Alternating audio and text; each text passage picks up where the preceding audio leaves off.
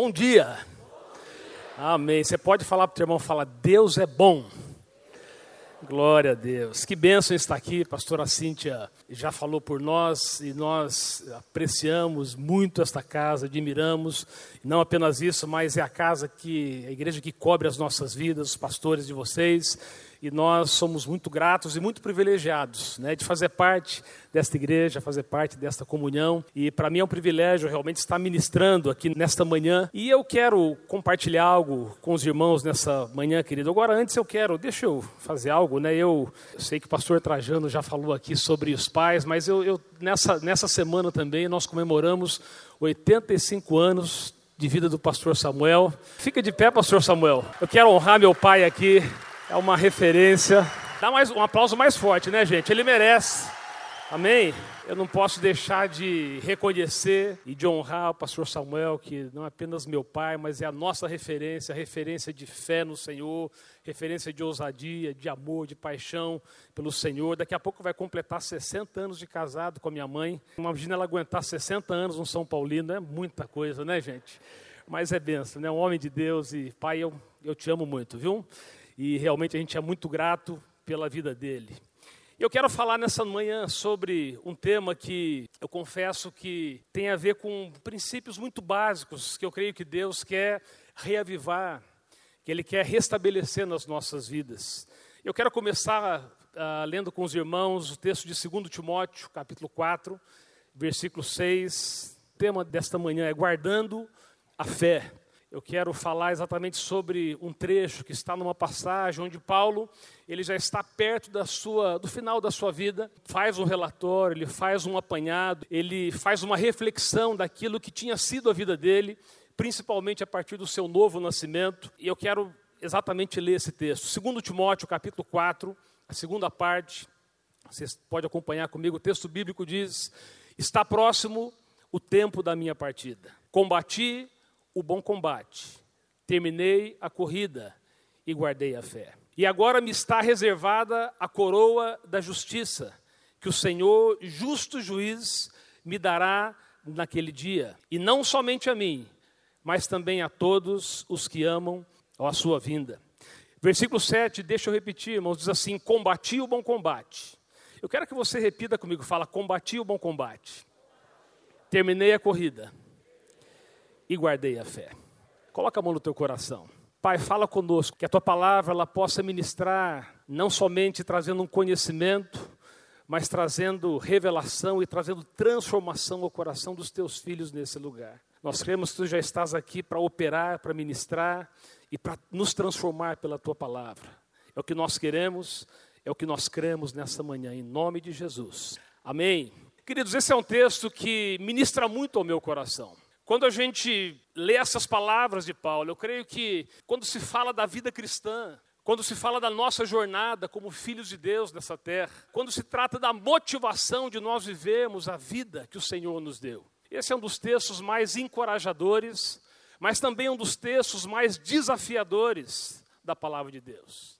É um texto que mostra, na verdade, o exemplo de um homem que tinha tudo para hoje estarmos lembrando como um homem que morreu sem deixar saudades. Se a gente analisar, se nós refletirmos sobre quem era Paulo antes da sua conversão, um perseguidor da igreja, um homem que matava cristãos, um homem que era inimigo de Cristo, que era inimigo do Evangelho. Mas, na verdade, um homem que, após a sua conversão, por causa da resposta que ele deu a Jesus, da resposta que ele deu ao encontro que ele teve com Jesus. Hoje, sem dúvida pode ser lembrado como um dos homens de Deus mais relevantes que já viveram sobre a terra. Paulo, sem dúvida, foi o talvez o maior pastor, depois de Jesus, o maior missionário, o maior plantador de igrejas que nós vemos, que já viveu sobre a face da terra. E é por isso que este homem, ele realmente me inspira. E esse é um texto, queridos, que quando você lê esta reflexão que Paulo faz, ele olha para o passado, ele olha para aquilo que ele fez, quando ele analisa tudo aquilo que ele enfrentou, todas as fases que ele passou como cristão, ele fala: Eu combati o bom combate. Eu estava analisando esse texto, porque quando ele fala combati o bom combate, isso fala sobre processos que ele enfrentou na vida dele como cristão. Ele fala também que combatendo os combates que ele teve, ou enfrentando as lutas, enfrentando as dificuldades, os desafios que ele teve na sua vida como cristão, em nenhum momento ele deixou de servir a Deus, ele deixou de, sabe, de cumprir com aquilo que Deus esperava da vida dele, como homem de Deus. E é por isso que ele diz: Eu terminei a carreira, eu cumpri aquilo pelo qual o Senhor me separou. Isso fala de propósito, queridos. Quando a palavra de Deus fala sobre propósito, é importante que você enxergue na ótica daquilo que Deus falou sobre a tua própria vida. Quantos já receberam uma palavra de Deus, uma palavra profética, ou talvez uma palavra que veio deste púlpito? Talvez algum homem de Deus disse algo que tinha a ver com o teu futuro, que tinha a ver com a tua missão, com o propósito de Deus sobre a tua vida. Quantos já receberam uma palavra que já foi encorajadora? E é interessante quando você fala de propósito, está falando de coisas boas. A palavra de Deus diz em Jeremias 29, 11: quando o Senhor olha para as nossas vidas, o texto bíblico diz: Porque sou eu que conheço os planos que tenho para vocês. Diz o Senhor: planos de fazê-los prosperar, planos de não lhes causar dano, planos de dar-lhes uma esperança. Lembrando do texto em Salmo 40, versículo 5, Davi também falando sobre os planos, os propósitos de Deus, ele diz: Senhor, meu Deus, quantas maravilhas tens feito. Não se pode relatar os planos que preparaste para nós. Quantos já receberam do Senhor palavras de com relação à tua vida, propósito? Deixa eu dizer algo para você, querido.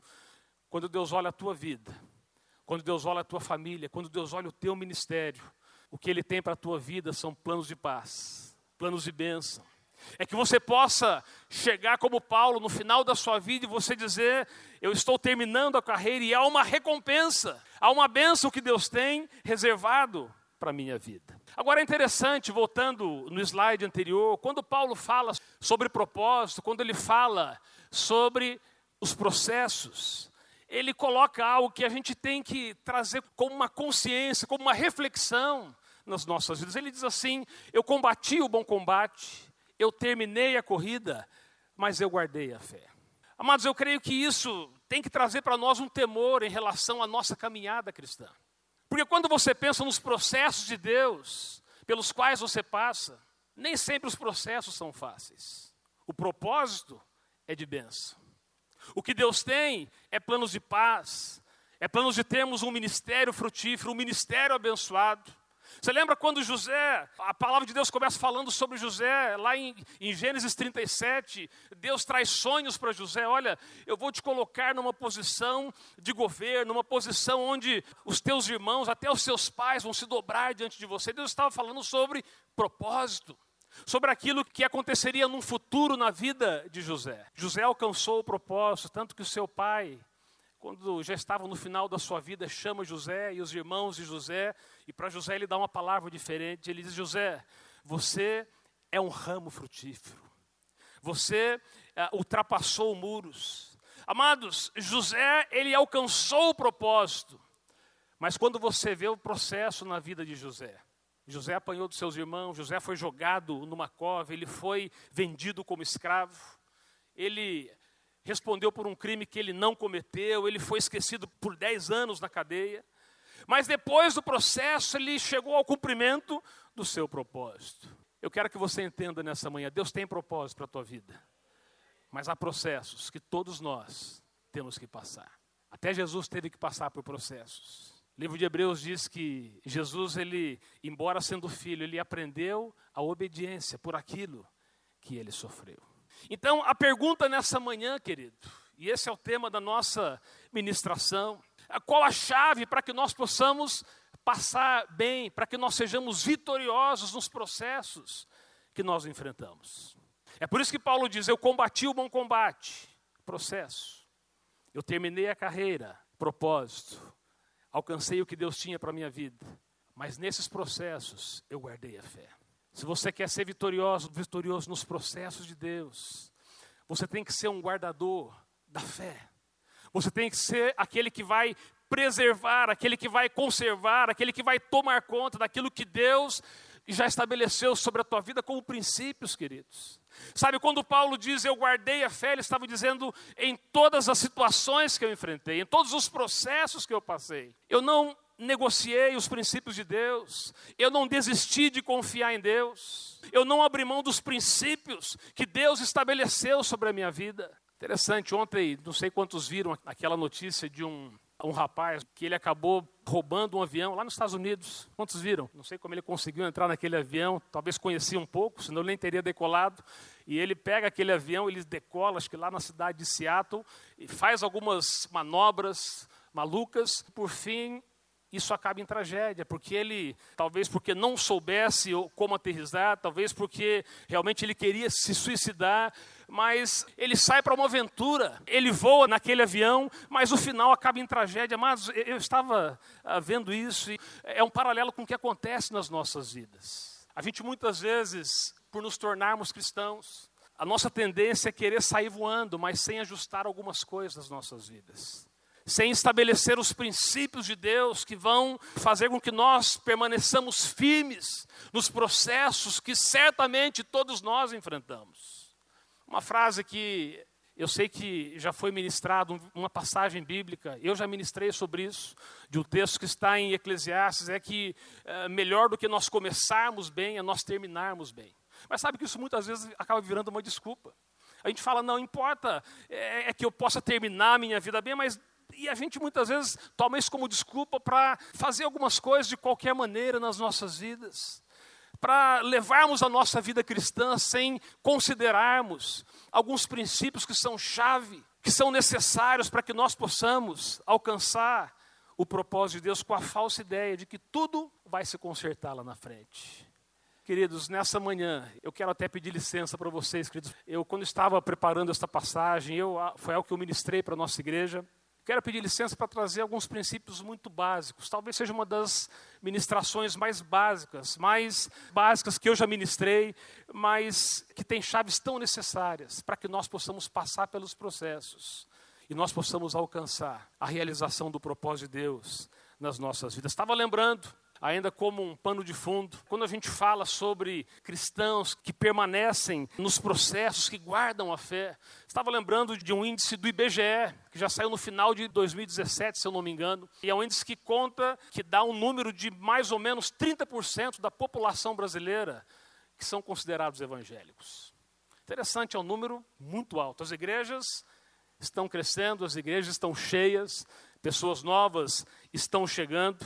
Mas uma triste realidade, queridos, é que nesse mesmo índice de cristãos, né, daqueles que se consideram cristãos, há um índice daqueles que eram cristãos e que hoje desviaram da fé.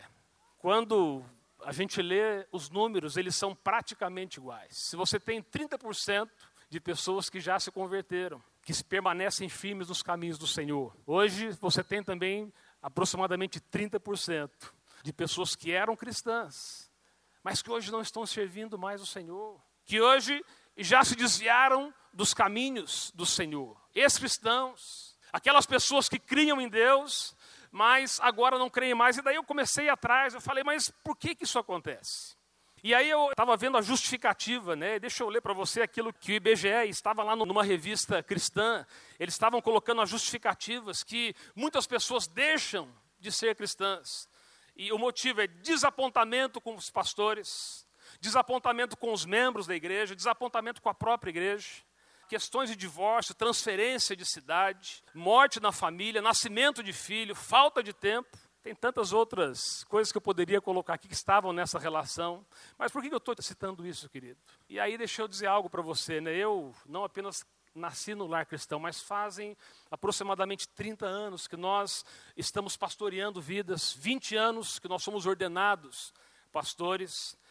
E o que eu percebo, o que nós percebemos como pastores, como aqueles que estão pastoreando o rebanho do Senhor, é que muito menos, muitas pessoas que, um dos motivos que façam que as pessoas se desviem dos caminhos do Senhor, é muito menos por conta destas justificativas É muito menos por conta de problemas com algum pastor, com algum membro, com alguma situação que tenha acontecido, e muito mais porque esses cristãos, de alguma forma, nos processos que enfrentaram, deixaram de guardar a fé, deixaram de aplicar princípios básicos de Deus nas suas próprias vidas. Hebreus capítulo 2, versículo 1 e versículo 3, a palavra de Deus diz: Por isso é preciso que prestemos mais atenção ao que temos ouvido, para que jamais nos desviemos.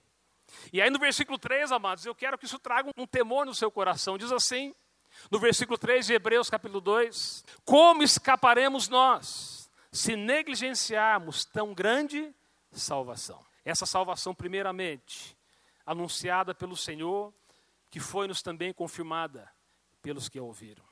Amados, quando eu falo sobre este índice, quando a gente vê esta realidade, eu não estou dizendo que é a realidade das igrejas das quais nós participamos, mas é a realidade do país que nós vivemos. Isso deve trazer para nós realmente uma reflexão e um temor, é, e é por isso que eu quero nessa manhã falar um pouco, usar a vida de Paulo para trazer alguns princípios básicos. Porque quando Paulo fala que ele terminou a carreira e ele guardou a fé, ele estava dizendo de uma jornada que tinha começado 30 anos antes na vida dele. Paulo se converteu no ano de mais ou menos 34. E quando ele fala sobre a sua partida, era em torno de, do ano 63, 64. Então, 30 anos antes, Paulo dá início à sua jornada cristã. E eu quero extrair alguns princípios, algumas chaves muito básicas, queridos, para que isso possa trazer aos nossos corações. Não apenas uma reflexão, mas um posicionamento, como nós ouvimos hoje. Interessante as palavras proféticas que vieram. Quando você está fora do rio, você pode ser o melhor peixe que for, mas você vai morrer. Nessa manhã, aliás, eu quero encorajar você a estar dentro do rio, a entender os princípios que Deus tem para a tua vida. Amém, querido? Quantos querem permanecer no rio do Senhor para serem alimentados, para se tornarem fortes? Então eu quero tomar como chave alguns princípios nessa manhã e eu quero que você acompanhe comigo em Atos capítulo 9, Atos capítulo 9, versículo 1. Esse texto fala sobre a conversão de Paulo, que na verdade ele aqui é chamado de Saulo. Saulo na verdade é o nome hebreu Paulo ele tinha nascido, é da tribo de Benjamim, então o nome hebreu era Saulo, e depois ele mesmo acabou adotando o nome romano, porque era um cidadão romano, acabou adotando o nome de Paulo, mas aqui ele ainda estava no começo da sua conversão, aqui tem experiência da sua conversão. E versículo 1, o texto bíblico diz: Enquanto isso, Saulo ainda respirava ameaças de morte contra os discípulos de Jesus. Dirigindo-se ao sumo sacerdote, pediu-lhes cartas para as sinagogas de Damasco de maneira que, caso encontrasse ali homens ou mulheres que pertencessem ao caminho, pudesse levá-los presos para Jerusalém. Esse era Saulo. Em sua viagem, quando se aproximava de Damasco, de repente, fala comigo, de repente, brilhou ao seu redor, brilhou ao seu redor, uma luz vinda do céu. Amados, esse é o momento de virada na vida de Paulo. É o momento onde ele teve um encontro com Jesus. E eu sei que aqui eu estou falando de algo muito básico, queridos. Mas eu quero já trazer um princípio para você nessa manhã, e é o primeiro princípio. Se você quer guardar a fé, Paulo mostra que só consegue guardar a fé, só consegue manter a fé para que nos processos nós nos tornemos vencedores. Quem teve um encontro pessoal e genuíno com Jesus. Pastor, isso é muito básico, e é mesmo. Mas por que, que eu estou falando sobre isso nessa manhã, querido? Porque nós temos que fazer uma pergunta para nós. Para nós que nos convertemos, seja talvez como as pessoas que fizeram a classe de integração, talvez há pouco tempo, talvez há mais tempo. Como foi o nosso encontro com Jesus? Sabe por que eu falo isso, querido? Porque muitos, muitas pessoas, elas têm um encontro muitas vezes com a igreja. Muitas pessoas, elas, e, e, é natural que muitas pessoas, antes do encontro com Jesus, elas possam eh, se encontrar com a igreja, porque a igreja, ela trai, porque tem um convite. Então, muitas pessoas têm um encontro com a igreja, com a instituição, com um lugar que é agradável, um lugar que é bom, um lugar que tem sala para as crianças, um lugar que tem estacionamento, um lugar que é excelente, talvez para a pessoa até se casar. Muitas pessoas chegam num lugar como esse, tem um encontro com a doutrina a palavra é algo que ministra, a palavra é algo que traz um conhecimento. A palavra traz uh, um amadurecimento na vida da pessoa. Ok. Muitas pessoas, elas chegam num lugar como esse e elas têm encontro com as pessoas. Como é bom a gente ter comunhão, como é bom nós estarmos numa célula, como é bom nós podermos receber o cuidado das pessoas. Tem pessoas que chegam num lugar como esse e têm um encontro com aquilo que acontece aqui. O louvor é um louvor que contagia. É, o louvor é algo que mexe com as nossas emoções, que mexe conosco. Amados, tudo isso é importante, tudo isso é necessário e deve existir como igreja. Mas nada disso por si só tem a capacidade de salvar uma pessoa. Nada disso tem a capacidade de tirar um pecador das trevas e tornar esse pecador um verdadeiro cristão comprometido e frutífero, a menos que a pessoa tenha um encontro genuíno com o Senhor. Você vai olhar para o índice, querido. Sabe por que, que muitas pessoas estão naquele índice das pessoas que se desviaram do Senhor? Porque elas tiveram um encontro apenas com a igreja, ou com a doutrina, ou com o pastor, ou com as pessoas. E aí, quando a igreja deixa de oferecer aquilo que a pessoa, aquilo que atraiu a pessoa, a pessoa deixa de estar ligada, porque ela se converteu à igreja. Ela se converteu a um prédio, ela se converteu a uma instituição, ela se converteu às pessoas. Amados, o nosso coração tem que se converter a Jesus, queridos. Jesus é a razão das nossas vidas. Porque quando você se encontra com Jesus, você pode até não estar num lugar tão bonito como esse. Isso aqui é apenas um prédio, maravilhoso, mas é apenas um prédio. Você pode passar por perseguição, você pode passar por situações difíceis, mas nada vai te separar do amor de Cristo. Nada vai te separar deste lugar onde Jesus habita no teu coração, querido. Eu não estou falando mal da igreja, pelo contrário, Paulo foi um, um plantador de igrejas. Mas o encontro de Paulo não foi com a igreja, o encontro de Paulo foi com Jesus Cristo, queridos. Eu sei que isso é muito básico, mas, sabe, Deus tem me levado a ministrar sobre isso, porque, sabe, como igreja nós precisamos entender, querido, que é Cristo que nos mantém firmes. É Cristo que nos mantém, sabe, resilientes nos processos que nós passamos. Quando Paulo disse que ele tinha guardado a fé nos combates que ele teve, ele estava dizendo: Olha, eu sempre estive com Cristo. A minha conversão não foi a uma igreja, a minha conversão não foi a uma religião, mas a minha conversão foi a Jesus Cristo. E é isso que fazia dele, é isso que fez de Paulo um homem de Deus.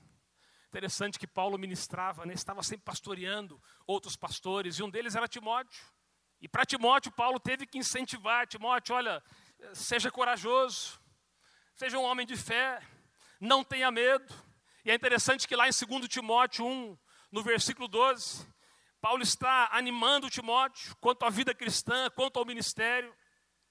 E ali no, nesse versículo 12 ele diz assim: Por esta causa eu também sofro, está dizendo para Timóteo, mas não me vergonho, porque eu sei em que eu tenho crido. Ele não disse eu não sei, ele não estava dizendo eu sei no que eu tenho crido, mas eu sei em quem eu tenho crido. Quantos podem declarar eu sei em quem eu tenho crido, querido? Quantos podem dizer é o Senhor Jesus que me mantém firme nos combates, nos processos que eu enfrento na minha vida? Eu sei em quem eu tenho crido, estou bem certo de que Ele é poderoso. Levanta as tuas mãos, fala, eu sei, eu sei em quem eu tenho crido. Jesus Cristo e eu tenho certeza de que Ele é poderoso para guardar o meu depósito até aquele dia. Você crendo que você disse? Dá um aplauso para Jesus então, querido, amém? Glória a Deus. A mesma coisa com Simão, quando Jesus perguntou aos discípulos, depois que muitos haviam abandonado Jesus, e ele pergunta para os discípulos: vocês também querem me deixar? Está lá em João capítulo 6. Você conhece o texto bíblico, Pedro responde para Jesus, está em João 6,68. Senhor, para quem? Para quem iremos nós? Só tu tens as palavras de vida eterna. Que coisa linda, queridos. Que coisa linda quando nós entendemos que nós nos convertemos a Jesus Cristo, ao Salvador, aquele que enche os nossos corações, aquele que transforma as nossas vidas. E aí você pode perguntar, mas pastor, se é assim eu não, se a gente tem que ter um encontro como esse, isso não é para a minha vida. Amados, eu, obviamente que nós estamos falando de um encontro aqui espetacular. Eu não sei quantos aqui podem dizer que tiveram um encontro parecido com Paulo. Eu só ouvi dizer de Paulo mesmo, alguém assim teve um encontro como esse, você viu uma luz, de repente você caiu no chão. Né? Eu me lembro de uma pessoa, eu sei que cada um tem a sua experiência, e alguns têm experiências espetaculares, mas nós estamos falando de exceções. Me lembro do pastor Fred, não sei quantos conhecem o pastor Fred aqui, ele encontrou com Jesus, estava meio alto, cheirando umas e outras, e aí ele estava lá, de repente, Jesus aparece para ele, e ele encontra com Jesus, e vê algumas coisas meio estranhas, e a partir daquele momento a vida dele foi transformada. Mas o que eu quero dizer para você, querido, é que uh, isso aqui é uma exceção. O encontro verdadeiro com Jesus, o encontro genuíno é quando a gente ouve a palavra, quando nós abrimos o nosso coração e realmente, genuinamente, nós permitimos que Jesus entre no nosso coração. E a partir daquele momento, a nossa vida não pode ser mais a mesma. Que lindo ver essas 63 pessoas que subiram aqui hoje. Passaram pela classe de integração, estão integrados à igreja, mas mais do que você pertencer à igreja, é importante que você entenda que você pertence a Jesus, amém, querido? Que Jesus Assim como ele já transformou a tua vida, ele quer continuar uma obra até o dia de Cristo. Isso é, é ser transformado pelo Senhor. Isso é, uma, é um encontro genuíno com Ele. E aí o texto continua. Atos capítulo 9, no versículo 4. E aí Paulo, ele tem essa experiência, ele enxerga essa luz, né? E aí ele tem uma experiência com Jesus. No versículo 4 diz assim: Ele caiu por terra e ouviu uma voz que lhe dizia: Saulo, Saulo, por que me persegue? Saulo perguntou: Quem és tu? Fala comigo. Quem és tu? Senhor. Você pode falar, Senhor. Ele diz assim: Quem és tu? Senhor. E ele respondeu: Eu sou Jesus a quem você persegue. Amados, quando Paulo teve aquela experiência onde ele enxerga aquela luz e ele cai, imagino que tenha caído do cavalo, ou um camelo, a gente não sabe, mas ele caiu ele cai com o rosto em terra, ele provavelmente de um cavalo, como eu disse, e ele pergunta: Quem és tu, Senhor? Eu creio que aqui é como se Paulo, aquele Paulo carrancudo, aquele que era dono de si, aquele que mandava e desmandava, aquele que, que era uma autoridade, aquele que era reconhecido diante das pessoas, de repente é como se ele tivesse uma revelação do senhorio de Cristo. E aqui eu tenho uma segunda chave, querido. Se você quer guardar a fé para vencer os processos. Só consegue guardar a fé quem se submete ao senhorio, ao senhorio total de Cristo. Vamos repetir, fala comigo. Só consegue guardar a fé quem se submete totalmente ao senhorio de Cristo. Amados, conhecer Jesus, ter uma experiência com Ele só faz sentido se nós compreendemos e andamos e permitimos o senhorio dele nas nossas vidas. Eu sei que é normal as pessoas chamarem outras de Senhor, principalmente as pessoas mais velhas. Eu até hoje falo com meu pai como Senhor, né? não vou chamar ele de Samuel. E a gente sempre se refere às pessoas de autoridade, a pessoas que estão numa posição ah, como Senhor. É uma posição, é uma maneira de você demonstrar respeito pelas pessoas. A gente chama as pessoas de Senhor, as pessoas mais velhas, com esta palavra, mas o sentido bíblico aqui, queridos, era muito mais do que isso. Quando você vai para o grego, a palavra Senhor, ela vem do grego kurios. E kurios significa amo, significa proprietário. Aquele que tem o controle da pessoa, aquele que é soberano. Como se Saulo, depois que ele tem aquela experiência onde ele fica cego por aquela luz que brilha, quando ele se prostra, ele vira para Jesus e diz: Quem és tu, meu amo? Quem és tu, meu dono? Quem és tu, meu proprietário? Amados, como a experiência com Jesus precisa gerar no nosso coração uma disposição de dizer: Senhor, eu não quero que tu sejas apenas o meu Salvador, porque ele ser Salvador só tem sentido quando ele se torna o Senhor das nossas vidas. Paulo deixa claro para nós que a marca de um cristão não é o título que ele tem, não é a confissão que ele fez um dia, mas é a marca da obediência. Tem uma frase que eu sempre ouvi do pastor Luciano Subirá, ele falando sobre a Valnice, a frase da pastora Valnice diz assim: Você não terá tudo de Deus, até que Deus tenha tudo de você. Eu vou repetir. E eu creio que isso deve ser algo nos nossos corações. Você e eu nunca teremos tudo de Deus. E eu creio que isso inclui, queridos, inclui aqui o propósito dele realizado nas nossas vidas. Até que ele tenha tudo das nossas vidas.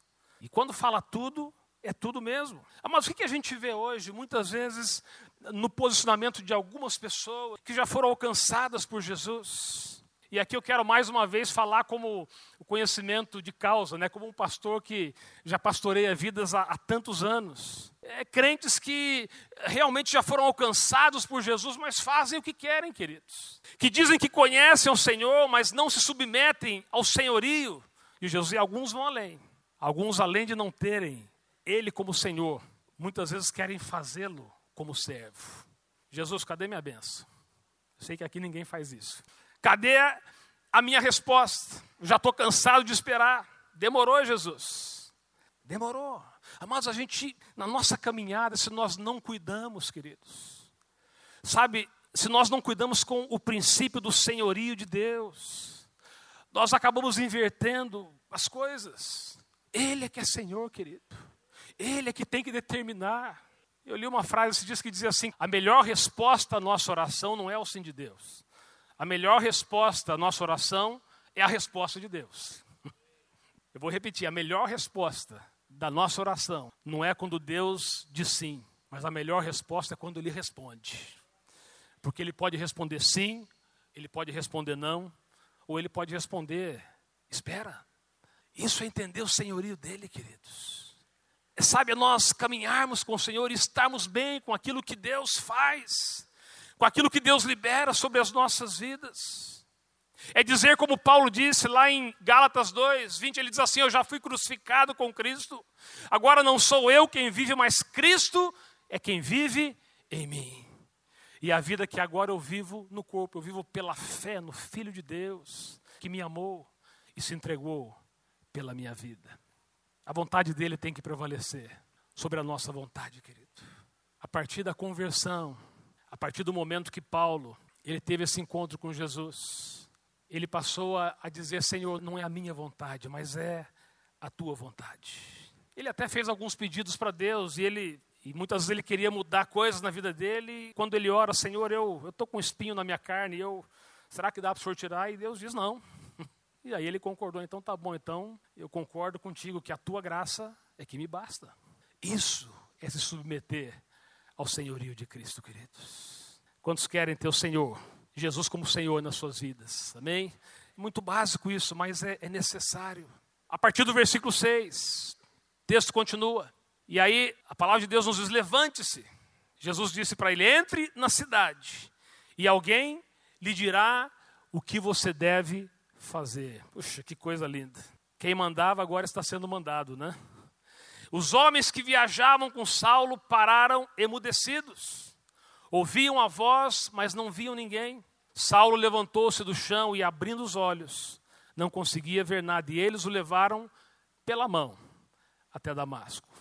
Por três dias esteve cego, não comeu e nem bebeu. Amados, eu, eu acho que Deus ele conhece como tratar com cada pessoa. Tem gente que é como Maria que vai lá e se derrama diante de Jesus, derrama o perfume que tem e reconhece seus pecados e adora Jesus. Às vezes tem pessoas que no encontro com Jesus acontece como Paulo, derruba no chão, fica cego. E aí você mandava, então tá bom, você vai ser conduzido pela mão agora por aqueles que você mandava. Imagina, um homem como Paulo. Deus tem as formas de tratar com as nossas vidas. Um, um cara inteligente, um filósofo, aquele que era forte, aquele que falava e todos baixavam a cabeça de repente, está totalmente vulnerável. Sabe, amados, às vezes eu tenho orado para que Deus traga um, um apagão para algumas pessoas, né? porque a gente tem que, sabe, entender o que significa, o que significa conhecer Jesus, o que significa estar debaixo do senhorio deles. Paulo entendeu que ele precisava se humilhar diante do Senhor, que ele precisava, sabe, mudar a maneira que ele encarava as pessoas, a maneira que ele encarava a igreja, a maneira que ele encarava o mundo. E aí no versículo 5 eu tenho que correr, o texto continua dizendo: Saulo perguntou: Quem és tu, Senhor? Ele respondeu: Eu sou Jesus. Nós já lemos esse texto. A quem você persegue? Acho que quando Jesus disse isso para Paulo, ele diz: Mas espera aí, eu não estou perseguindo o Senhor. Eu não estou perseguindo, ok, Jesus, eu estou perseguindo pessoas, estou perseguindo uma religião, estou perseguindo aqueles que fazem parte do cristianismo. Amados, para Paulo, perseguir a igreja era perseguir pessoas, era perseguir uma religião. E Jesus aqui, ele é bem claro. Porque você me persegue. Sabe o que eu entendo aqui, querido? E aí vem a terceira chave, o terceiro princípio para você nessa manhã. É que só consegue guardar a fé quem entende que Jesus e a igreja são inseparáveis. Paulo estava, ele estava aqui dizendo, Jesus estava mostrando para ele. O que, que Jesus estava dizendo para Paulo? Olha, Paulo mexeu com a igreja, mexeu comigo. Quando você persegue a igreja, na verdade você está me perseguindo. Amados, o que, que muitas pessoas dizem? Ah, eu quero Jesus, mas não preciso de igreja. Gente é muito complicado. Quem já percebeu que gente é complicada? A gente é complicado, não é verdade? E aqui, sabe, é, a mensagem de Jesus para Paulo era: olha, quando você deixa de amar, quando você deixa de considerar, quando você persegue, quando você vai contra a minha igreja, você está indo contra mim mesmo. Por quê, querido? Porque Jesus é o cabeça de um corpo. O corpo, a cabeça está ligada no corpo, não há como nós tirarmos Jesus, a cabeça, do corpo de Cristo. Eu falei sobre os desviados, mas tem aqueles que hoje se chamam os desigrejados. Eu creio em Deus, mas não, não quero saber de igreja, como se isso fosse possível, queridos. Ah, mas nós temos que entender, como cristãos, não existe vida fora do corpo. Se você amputar um dedo seu, ou você coloca ele logo no lugar, se você esperar, ah, amanhã, eu, amanhã, quem sabe, eu vou reimplantar esse dedo, não vai dar certo, você vai perder, ele vai morrer, porque não existe vida fora do corpo. No versículo 6, o texto continua: Levante-se, entre na cidade, e alguém lhe dirá o que você deve fazer. Parece que Jesus toma aqui o caminho mais complicado para introduzir Paulo na vida cristã podia ele mesmo ter, sabe, ter curado Paulo. Naquele momento interessante, quando Jesus tem o um encontro com Paulo, queridos, ele faz com que Paulo fique cego por três dias e fosse conduzido por outras pessoas. O próprio Jesus poderia ter restaurado ali a visão de Paulo, mas, como eu disse, Jesus tem as formas de tratar com as nossas vidas. E aí no versículo 10, a partir do versículo 10, nós vemos uma outra chave, e a última que eu quero falar nessa manhã. Diz assim: em Damasco havia um discípulo chamado Ananias. E o Senhor o chamou numa visão: Ananias, eis-me aqui, Senhor, respondeu ele. O Senhor lhe disse: Vá à casa de Judas, à rua chamada direita, e pergunte por um homem de Tarso chamado Saulo. Ele está orando. Olha que coisa linda. Numa visão, viu um homem chamado Ananias chegar e impor-lhe as mãos, para que voltasse a ver. Amados, o homem se converteu ontem, hoje já está tendo visão. que coisa tremenda. Respondeu Ananias: Senhor, eu tenho ouvido muita coisa a respeito desse homem e de todo o mal que ele tem feito aos teus santos em Jerusalém. Ele chegou aqui com autorização dos chefes dos sacerdotes para prender todos os que invocam o teu nome. Interessante como Deus faz as coisas para nos trazer chaves de como nós devemos nos portar como igreja de Cristo. Jesus permite que Saulo ele fique cego. Deus começa a trabalhar com Saulo naqueles três dias. Nesse momento, ele aparece para Ananias, um homem que servia a Deus, um discípulo de Jesus. E daí ele traz a missão para aquele homem. Agora, quando Ananias ouve aquela missão, há uma perplexidade. Por quê? Porque ele, ao mesmo tempo que ele ouve a missão de Jesus, ele lembra de quem era Paulo. Senhor, o senhor não, não sabe, o senhor não conhece Paulo? O senhor não está a par do que ele já fez com seus filhos? O senhor não está confundindo as coisas? Será que ele merece cuidado ou ele merece juízo? E aí Deus deixa bem claro, Jesus traz clareza do propósito. Fala comigo o propósito. O propósito que ele tinha para Saulo. No versículo 15 ele diz: Mas o Senhor disse a Ananias: Vá, este homem é meu instrumento escolhido para levar o meu nome perante os gentios e os reis e perante o povo de Israel. Amados, Deus, quando salva, quando Ele estabelece o senhorio dele sobre as nossas vidas, não importa quem nós fomos, Deus estabelece o seu propósito. Deus já nos mostra que nós nascemos não para morrer, não para nos desviar, não para abandonarmos o Senhor no meio do caminho, mas que nós nascemos para cumprir o propósito que Ele tem para as nossas vidas. Eu quero declarar sobre a tua vida, não importa quem você foi, importa o que Deus já disse sobre a tua vida. Quero declarar você é um instrumento escolhido para fazer a obra do Senhor nesta terra. Agora aqui ele traz um princípio, queridos, porque no começo Ananias resistiu, mas porque ele era um discípulo de Jesus, ele e reconhecia ele como Senhor, ele, ele aceita o desafio no versículo 17. O texto continua. Então Ananias foi, entrou na casa, impôs as mãos sobre Saulo e disse: Irmão Saulo. Puxa, irmão Saulo. O cara era um perseguidor de cristão, matador de crente. E aí Ananias tem uma revelação do propósito. E ele diz: Sim, Senhor. E quando ele encontra com Saulo, ele já declara. Ele poderia ter falado: Ô oh, pecador, ô oh, seu sem vergonha. Mas ele diz: Irmão, irmão Saulo, o Senhor Jesus, que lhe apareceu no caminho por onde você vinha, enviou-me para que você volte a ver e seja cheio do Espírito Santo. O último ponto, agora sim, pode colocar a última chave que eu vejo nesse texto: é que só consegue guardar a fé. Quem entende que igreja é lugar de pastoramento, que igreja é lugar de cuidado. Jesus podia ter restaurado na hora a visão de Saulo. Mas ele diz: não, você tem que entender que eu uso pessoas para tocar a tua vida. Eu quero usar pessoas que já me servem para que eles possam ser agentes de milagre, agentes de restauração, agentes de reconciliação. E é por isso que quando Ananias encontra com Paulo, ele diz: irmão, amados, igreja, igreja é lugar de cuidado, igreja é lugar de pastoramento. Igreja não é lugar onde nós ah, rejeitamos as pessoas que decidem, sabe, conhecer Jesus e tê-lo como o seu Senhor. Independente de quem for, mas igreja é lugar onde cada pessoa que se dispõe é recebido para ser cuidado e para ser pastoreado pelo Senhor Jesus e pelas pessoas que Deus preparou. Eu não sei se Ananias, ele se dispôs a, a ir até Paulo por, por, causa da missão, por causa daquilo que nós lemos no versículo 16, porque no versículo 16 Jesus completa, olha, eu mostrarei a ele o quanto deve sofrer pelo meu nome. Não sei aqui se Ananias, ele falou, eu vou por causa da missão ou por causa do sofrimento, né? já que ele fez mal, ele vai sofrer. Mas eu creio que ele foi pela missão, eu creio que ele foi para reforçar, sabe, que a despeito de quem Saulo tinha sido, Deus restaura.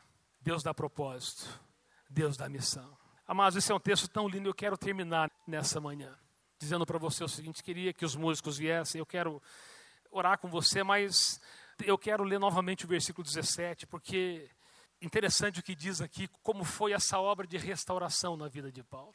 Interessante a gente perceber como as coisas aconteceram de uma forma tão objetiva e tão rápida na vida deste homem, que tão pouco tempo atrás era talvez a última pessoa que os cristãos daquela época queriam ver na sua frente.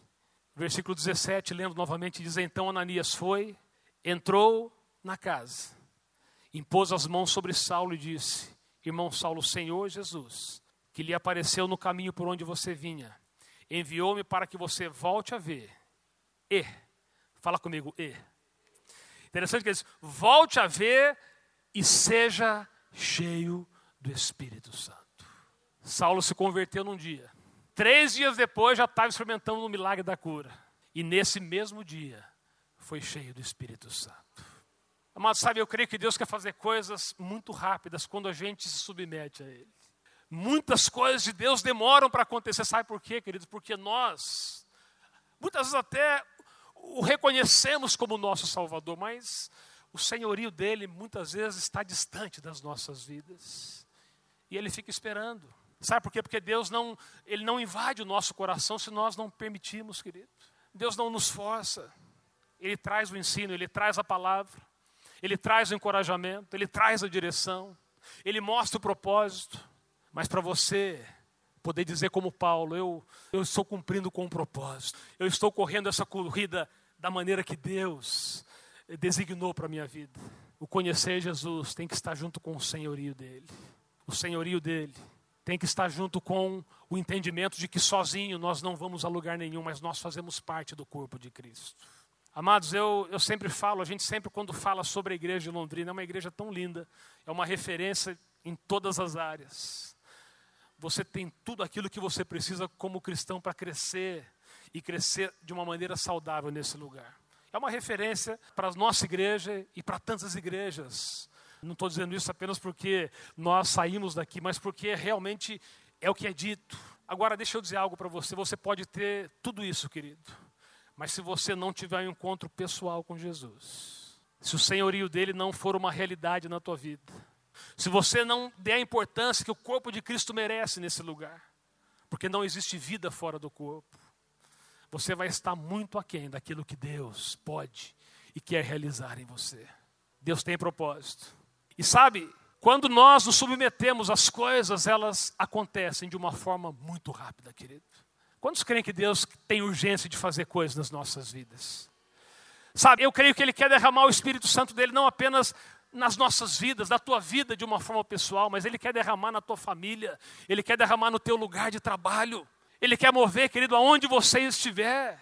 E Ele está pronto para fazer isso. Isso não fala apenas do batismo com o Espírito Santo, mas fala de um encher que transforma, de um encher que renova, de um encher que traz poder do Senhor, sabe, atuante nas nossas vidas. Deus quer agir de uma forma rápida. E no versículo 18 diz assim: imediatamente, algo como escamas caiu dos olhos de Saulo, e ele passou a ver novamente. E levantando-se, foi batizado. Puxa, puxa, que coisa linda, querido. Eu peguei o exemplo de Paulo, sabe por quê, querido? Porque era a pessoa mais improvável para acontecer o que aconteceu posso dizer que ninguém aqui nesse lugar é mais improvável, por pior que você tenha sido, talvez por pior condição que você esteja, do que Paulo. E se Deus fez uma obra, como fez na vida dele, como fez na vida de tantas pessoas nesse lugar, Ele pode fazer na tua vida também. Quantos creem que Deus é poderoso? Quantos creem que Ele pode realizar coisas iguais ou maiores Ele fez com Paulo? Se você crer, fique em pé comigo nessa manhã. Abre teu coração. Eu creio que a mesma luz que brilhou, querido, naquele dia, quando Paulo, ele teve uma experiência com Jesus, essa luz brilha nessa manhã, nesse lugar. Jesus está nesse lugar, querido. E Ele quer tocar cada coração, cada vida aqui nessa manhã. Enquanto nós cantamos, abre teu coração a Ele. Abra tua mente a Jesus nessa manhã. Deixa que Ele toque, deixa que Ele transforme, deixa que Ele mexa no teu coração nessa manhã. Aleluia. Sim, Senhor. Feche os teus olhos nessa manhã. Eu quero terminar com um desafio prático, querido. Acho que o desafio nessa manhã é que você possa refletir sobre quem é Jesus para você. Eu sei que eu falei coisas muito básicas nessa manhã, mas é a base para que você possa, lá na frente, alcançar o propósito de Deus. É chave para que na tua caminhada, se ela tem sido uma caminhada, sabe, de dar dois passos para frente, um passo para trás, que você possa caminhar de uma forma consistente. Que você possa vencer as batalhas que você tem enfrentado. O desafio prático nessa manhã, querido. E eu quero apenas fazer esse apelo que Jesus ele se torne o Senhor, o Senhor total de todas as áreas da sua vida. Que ele se torne aquele que vai realmente comandar você, porque quando isso acontece, querido, independente de onde você está, do que você enfrenta, Independente dos vales que você possa passar, você vai vencer porque Ele, Ele está no controle, Ele está te dirigindo. Onde você está, se você realmente diz ao Senhor: Eu quero, eu preciso, eu preciso ter uma, uma entrega, eu preciso que essa luz ela brilhe na minha vida, eu preciso, sabe, assumir, assumir que eu tenho sido Senhor de algumas áreas da minha vida. Mas eu quero entregar o senhorio nas mãos do Senhor. Levanta uma das suas mãos, querido. Uma das suas mãos. Isso, permanece com ela levantada. Quero orar por você nessa noite. Mas eu quero que você, você faça uma oração. Você reconheça, você tome posse, você decida diante do Senhor Dizer, Senhor, eu quero, eu, eu recebo, eu, eu permito o teu senhorio sobre a minha vida. Nessa manhã, Senhor, eu quero orar por estas vidas, por aqueles que ergueram as suas mãos. Pai, a experiência que Saulo teve ali no caminho de Damasco, não foi uma experiência com uma religião, não foi um encontro com uma igreja, com pessoas, mas foi um encontro genuíno e real contigo, Senhor. E naquele encontro ele entendeu o que significava ter o senhorio de Jesus sobre a sua vida. Nesta manhã, Pai, vem sobre estas vidas. Vem sobre cada filho teu nesta manhã que tem levantado a sua mão, que tem reconhecido de alguma forma falha em permitir o teu senhorio. Toma conta. Toma conta, Espírito Santo. Toma conta das suas vidas pessoais, toma conta da sua família, toma conta das suas motivações.